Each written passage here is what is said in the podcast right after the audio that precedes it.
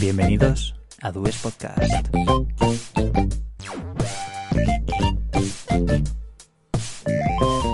Muy buenas a todo el mundo, bienvenidos un día más a Dues Podcast. Bienvenido Manuel, bienvenido Rubén. Hola, muy buenas Carlos. Hola, ¿qué tal? ¿Cómo estamos? ¿Cómo, cómo lleváis todo este tiempo? ¿Qué tal el confinamiento en Madrid, Rubén?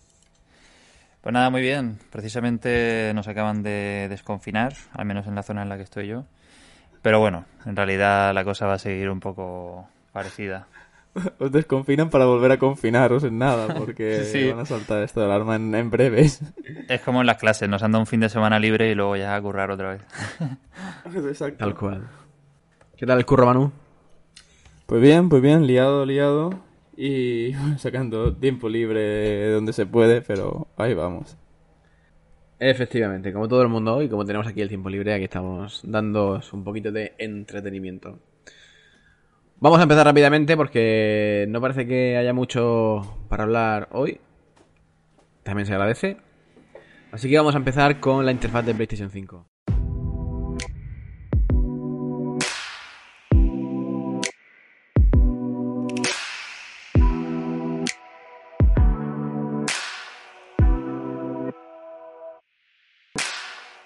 ¿Habéis visto la interfaz de PlayStation 5? Eh, yo sí, sí, le he echado un ojo y... Pero bueno, ahora comentamos, pero... Pero parece que sigue un poco la línea de las anteriores de mantener un poco la elegancia y tal, solo que añadiendo nuevas funcionalidades que están interesantes. Sí, yo la he estado viendo y bueno, eh, una de las, eh, de las cosas que no me ha gustado es que veo que, que los botones o las opciones son demasiado grandes. A mí me gusta una interfaz más pequeña, más legible y que, mm, se pueda tener varias cosas al acceso, no tener que ir eh, haciendo scroll eh, todo el rato. Y pero lo que sí que me ha gustado es el, eh, el tema de la facilidad con la que puedes pasar del juego a, a la interfaz de una manera muy cómoda muy sencilla y como sin salirte de, del juego, que es una de las cosas que, que puede más... eh, o sea, tú estás muy metido en el juego y te puede, te puede abstraer el tener que meterse a un menú que ocupa demasiado la pantalla y que te saca de, de la inmersión que llevas en el juego. Así que he visto que eso han, han trabajado bastante y lo han hecho bastante bien. A mí, personalmente, lo que viene siendo el menú principal me gusta porque, como ha dicho Rubén, sigue la, la estética de, de PlayStation 4, porque la sigue. Pero el submenú que hay dentro del juego, la cantidad de tarjetas y de actividades Sí. y el progreso que te queda del nivel y no sé qué y no sé cuánto y toma una foto que ha sacado tu amigo y ahora el vídeo y ahora esa cantidad de información dentro del submenú del juego me parece excesiva. Me parece excesiva y en, el- y en parte no me gusta porque en el vídeo se ve, por ejemplo, cómo te dice el nivel en el Sackboy Adventure. Dice, el nivel no sé qué lo llevas por un 66%. A lo mejor en ese tipo de juego, pues no me importaría tanto. Pero si estoy jugando, por ejemplo, un The Last of Us y me dicen, te queda el 80% de ese nivel, a mí me rompe la tensión. Porque ya sé que estoy a punto de terminar. O sé que aún me queda un huevo. Entonces, en- eso en concreto no me termina de gustar. Lo que sí me gusta, por ejemplo, el tema de la ayuda para conseguir un trofeo. Todo eso me mola porque siempre, como yo soy un puto Sí. loco de los trofeos, pues siempre estoy buscando en internet guías para a lo mejor un trofeo en concreto saber cómo se saca. Y eso a mí pues, me, fa- me facilitaría la- la- el trabajo, pero pero me parece que hay un sobreexceso de información. Es verdad lo que ha dicho Esker, que, que, que te sales del menú y es... No te saca tanto del juego. Y ahí donde se nota también el tema de los tiempos de carga y de la rapidez del disco duro. Hmm. También me gusta Sí. eso, la verdad. No sé cómo lo Sí. veis. vosotros, Yo, yo estoy bastante de acuerdo contigo, Carlos, en que parece que está muy enfocado a los, a los completistas y a, a los juegos más sociales y tal, pero en los juegos más inmersivos te puede sacar un poco ese menú de, de las tarjetas estas tan grandes y tan, Sí. tan abarrotado ¿no? de, de información. Pero bueno, yo tengo la esperanza de que a lo mejor se pueda personalizar, ¿no? A lo mejor reducir el, la información que te muestran en esas tarjetas o directamente quitarla del todo. Mm, Ya veremos. Pero bueno, y otra cosa que, que me parece interesante de lo que habéis comentado es esto de que, de, de que no te saque del juego cuando, cuando abres el menú, ¿no? Y de hecho el juego sigue, no solo no te saca, sino que ni siquiera se pausa. Y eso es interesante porque, por ejemplo, hay juegos como Dark Souls, el, el 1 al menos, eh, que no te dejan pausar. Eh, no tiene ninguna opción de pausa y el juego sigue corriendo aunque... O sea, no puedes pararlo de ninguna forma. Pero claro, antes se podía hacer la trampa, al menos en Xbox, de abrir el menú y eso automáticamente te pausa el juego. Entonces, claro, claro, entonces estás rompiendo ahí un poco las mecánicas y ahora eh, PlayStation 5 te lo va a impedir y es algo que, que a mí me parece bien, la verdad, para que no puedas hacer trampa. Mm, igual depende del, del juego, ¿eh? Porque en PlayStation 4 algunos juegos cuando entras al menú te lo pausan y algunos otros no. Es lo único que tengo que decir. Vale, vale. Sí, yo, yo aspiro que, que las tarjetas estas sean personalizables para, exacto, regular la cantidad de información que tú quieres saber. O que hay mucha información que igual a ti te da, te da igual y, y aparte el Mm. tamaño lo veo excesivo. Eh, y quería comentar que, que viendo el, eh, el vídeo de, de la interfaz no había visto yo ningún, ningún gameplay de, de Little Big Planet y me está flipando. está muy chulo. Se, anda, se, anda, se, ve, se ve chulo, ¿eh? Se ve muy bien. Sí, tiene pinta de ser uno de estos juegos que, que le van a sacar mucho partido al DualSense y estas cosas. Que a lo mejor sirven de incluso de demostración técnica de, de- de esto de los, eh, los sensores ápticos y todo esto que va a llevar el mando. Es que yo, yo tuve el primero, porque fue de los que venían el... Cuando me compré la Play 3, creo que me lo compré con un pack que venía con el Call of Duty Modern Warfare 2 y, y me venía también el Little Big Planet. Que bueno, me venía porque me venía, yo que me, me interesaba el Call of Duty.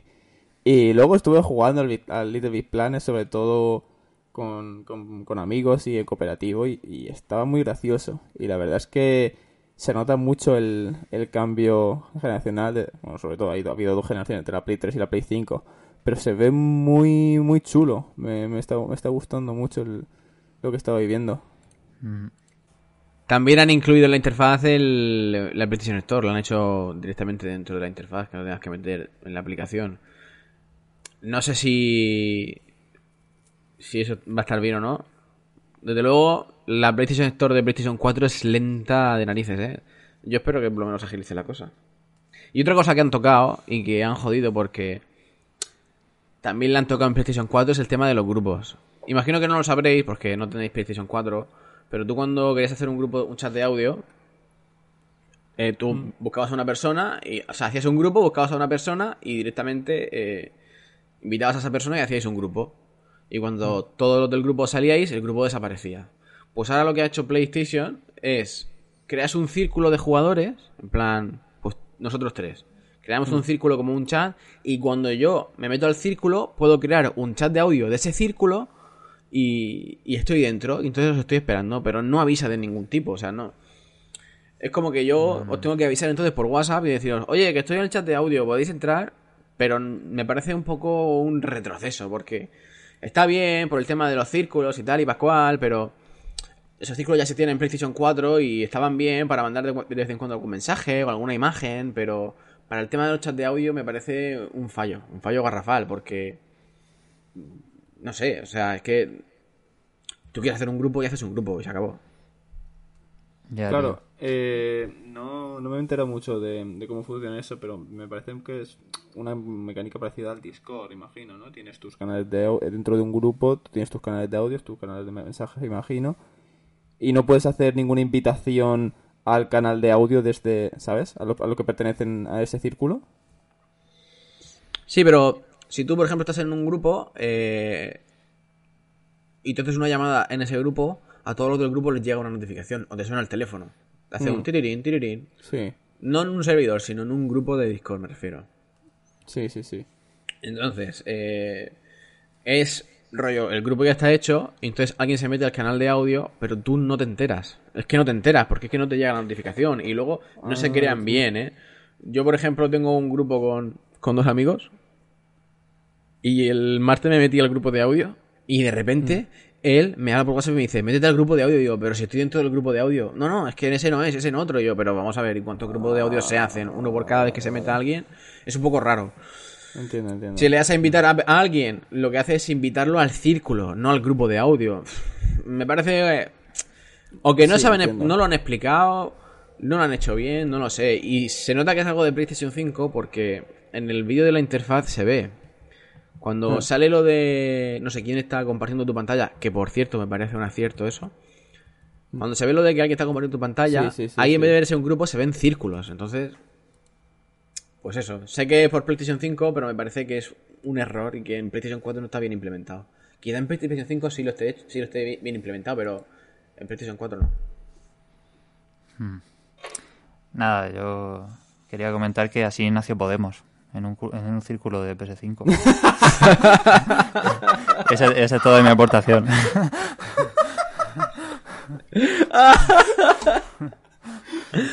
¿No, no te falta razón?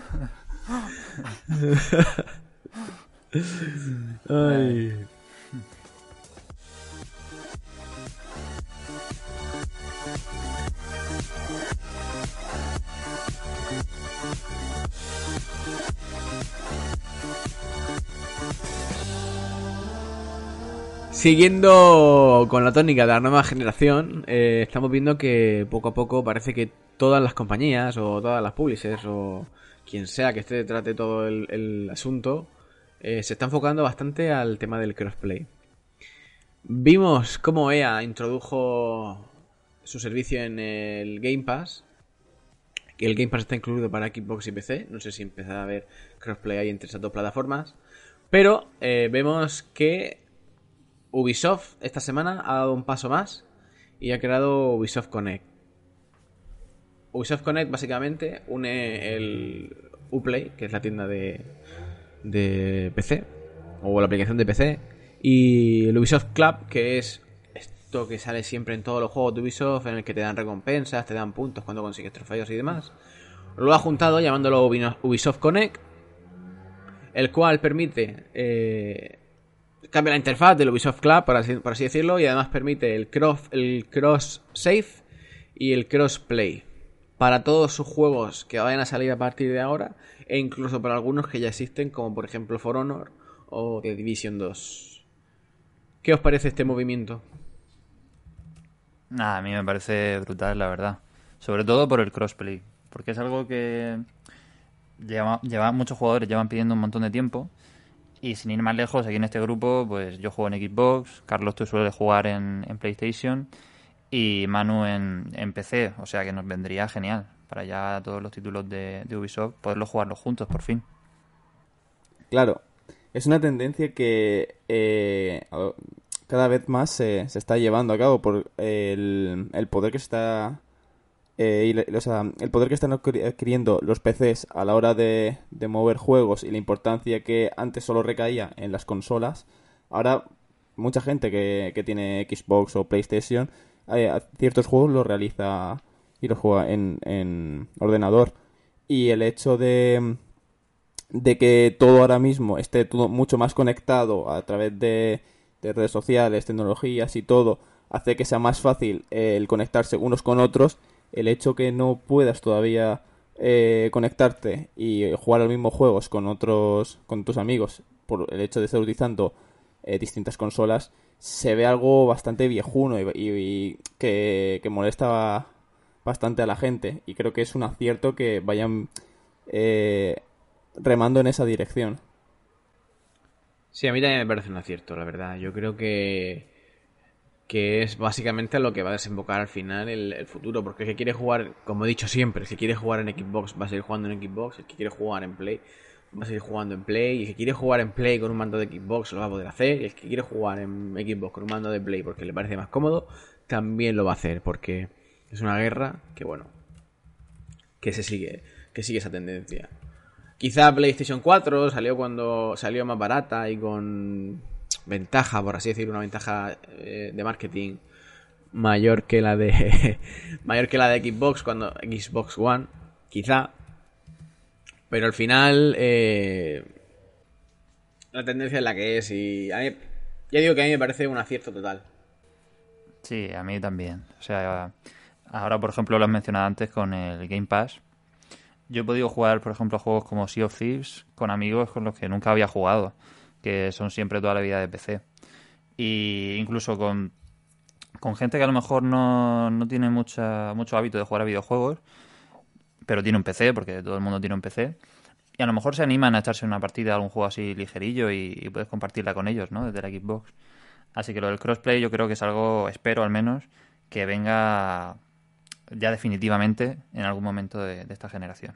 Yo creo que también eh, es importante tener en cuenta que ahora eh, mucha gente, incluido gente que está iniciándose en el mundo gamer o que a lo mejor no juega tanto pero está empezando a, a, jugar videojuegos sin tener que realizar la inversión de jugar en una, en una consola, eh, tira mucho de ordenador.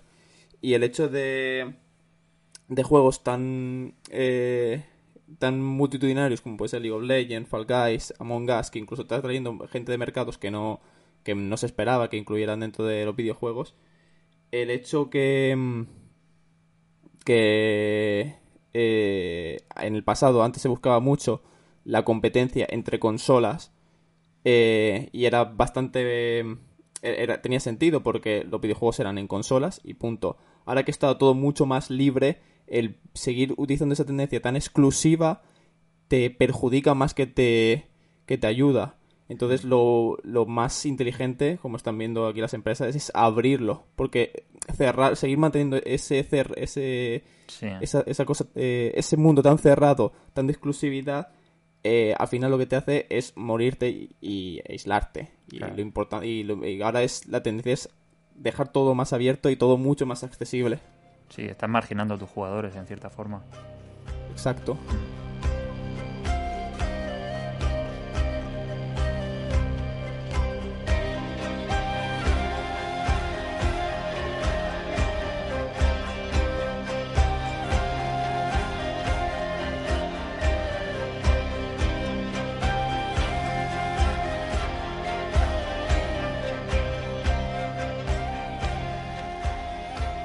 Y tras hablar del Ubisoft Connect, quiero decir que de aquí a un mes vista, más o menos, eh, salen una tanda de estrenos buenos, entre ellos bastante de Ubisoft. Y tenemos eh, Watch Dogs Legion en el día 29 de, octubre, que está aquí ya. Eh, Assassin's Creed Valhalla, el día 10 de noviembre, fecha de estreno de, de la Xbox. Tenemos también Cyberpunk, aunque no de Ubisoft, pero tenemos Cyberpunk por fin, el, el esperado juego de CD Projekt Red, que sale el día 19 de noviembre con el estreno de PlayStation 5 aquí en Europa. Y por último, Immortals, Phoenix Rising, también de Ubisoft, que sale el día 2 o el día 3 de diciembre, no sabría decirte muy bien ahora mismo, pero que está aquí ya y me parece que son estrenos eh, que deberíamos nombrar porque son juegos a, a- a- a mirar. Juegos a ver. Y hablando de juegos a ver, eh, parece que en las últimas, los últimos días o las últimas semanas no queda claro, tras la compra de Bethesda por parte de Microsoft, cómo va a ser el tema de sus juegos, si van a ser exclusivos o no, porque parece que Phil Spencer está ahí en un tira y afloja, en un recogiendo cable, pero no puedo recoger cable. ¿Qué os parece? Hmm. Sí, son un- hizo unas declaraciones que fueron un poco confusas y más que aclarar nada, lo liaron más la cosa, me parece a mí. Porque según tengo yo entendido, le preguntaron eh, si creía que iban a poder recuperar la inversión que han hecho al comprar Zenimax, eh, sacando los juegos exclusivamente en, en el ecosistema de Microsoft. Es decir, si, si no pensaba que sería necesario sacar los juegos en PlayStation 4 para que esas copias eh, le hicieran recuperar la inversión más rápido. Y Phil Spencer dijo que, que no, que no les hacía falta sacar los juegos en, otros, en otras plataformas para recuperar la inversión. Pero claro, eso es algo muy ambiguo, ¿no? Eh, simplemente vino a decir que, que el ecosistema que tiene Microsoft es ahora muy grande, tiene jugadores de PC, de Xbox y planean tener de Android con Xcloud, pero no, no dio ninguna respuesta definitiva. Entonces, bueno, yo creo que están jugando un poco a, a no desvelar las cartas todavía y en esa incertidumbre, pues no sé, ver cómo se mueve la cosa. También como los lanzamientos gordos de Bethesda, parece que aún les quedan bastantes años para salir. Pues bueno, supongo que ya conforme pase el tiempo iremos viendo qué pasa. Claro, eh, entiendo que ahora mismo a, a tan poco tiempo de que salga la Xbox no quieres hacer ningún movimiento en falso o algún posible error, método de la pata que te perjudique al lanzamiento de tu nueva consola. Entonces intentan ser lo más precavidos posibles. Pero yo creo que, como ya dije en el anterior podcast, la intención, imagino que será ponerlos totalmente exclusivos de Xbox. ¿Por qué? Porque aparte, al ser exclusivos de Xbox ya están eh, incluidos dentro del Game Pass. Y el Game Pass es un servicio que es accesible a todo el mundo. No, no hace falta que tengas la, la Xbox, puedes hacerlo desde, desde tu ordenador, si no me equivoco, ¿verdad? Sí, sí, sí. Entonces, cualquier persona que no tenga la Xbox puede seguir disfrutando de los nuevos estrenos de Bethesda a través del Game Pass en, el ordenador. Entonces, no se cierra el mercado. No se cierra el mercado solo a los, compradores de, la consola de Xbox. Por tanto, mm, ahí tienen una fuente de ingresos directa que, que quien quiera jugarlo puede comprarse el Game Pass, que es relativamente barato. No tienes que. O sea, si solo quieres jugar a uno de los juegos te lo compras los, los meses que lo necesites y luego dejas de, suscribirte. Hmm. Y es un servicio que, le da la posibilidad a todo el mundo a acceder a estos juegos y no corta, por así decirlo, totalmente la exclusividad eh, para, para solo los jugadores de Xbox. Hmm. Sí, yo estoy de acuerdo contigo, creo que va por ahí la cosa. Porque él dijo que no era su intención quitarle los juegos a nadie, y mucha gente ha interpretado eso como que van a salir en, en, PlayStation 5, pero yo creo que lo dijo más, como comentas tú, que es tan grande el ecosistema que tiene ahora Microsoft que mm. cualquiera va a poder jugarlo, porque cualquier persona tiene un móvil o un PC, ¿no?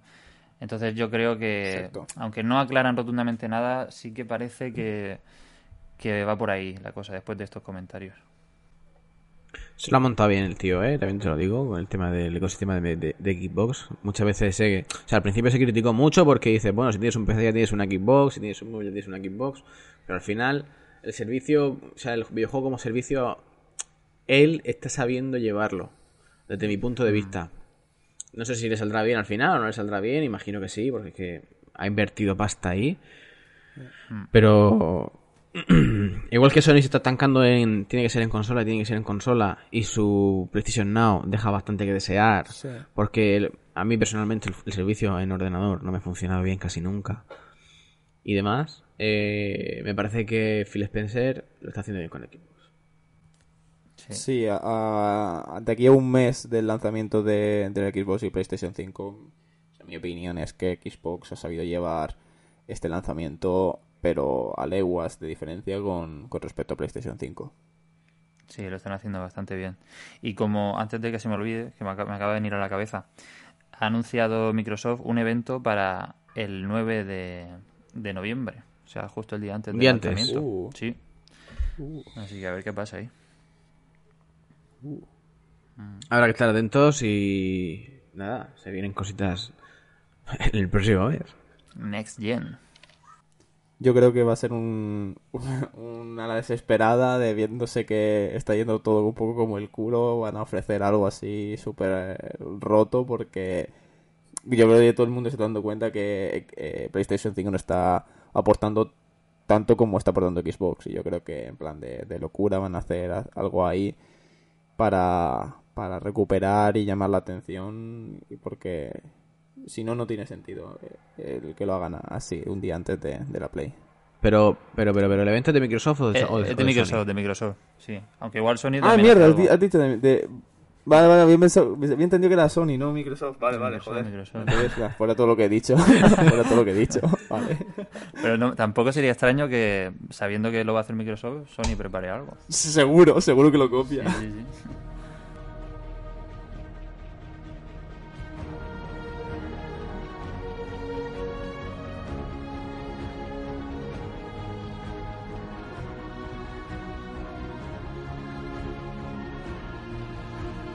Pues por último, tengo una sorpresa que daros y no lo vais a creer. Hoy entrevistamos a don Ibai Llanos. Eh, a ver, un segundo que tengo aquí. Hola, hola, ¿qué tal? ¿Cómo estáis? No, no, no, es broma, es broma. Pues nada, eso ha sido todo por hoy. Eh, atentos ahora a los Worlds, el que le guste el LOL, que lo vea. y podéis comentar lo que os han parecido. Aquí Dues Podcast está con G2, a muerte. G2, eh, G2 Duest. G2 Dues. Pues nada, chicos, ha sido un placer como siempre. Nos vemos próximamente y que paséis una buena semana, una buena semana, un buen mes, un buen año y una buena vida. Venga, igualmente, tío. Un Un abrazo. abrazo. Un abrazo, que vaya todo bien. Adeu.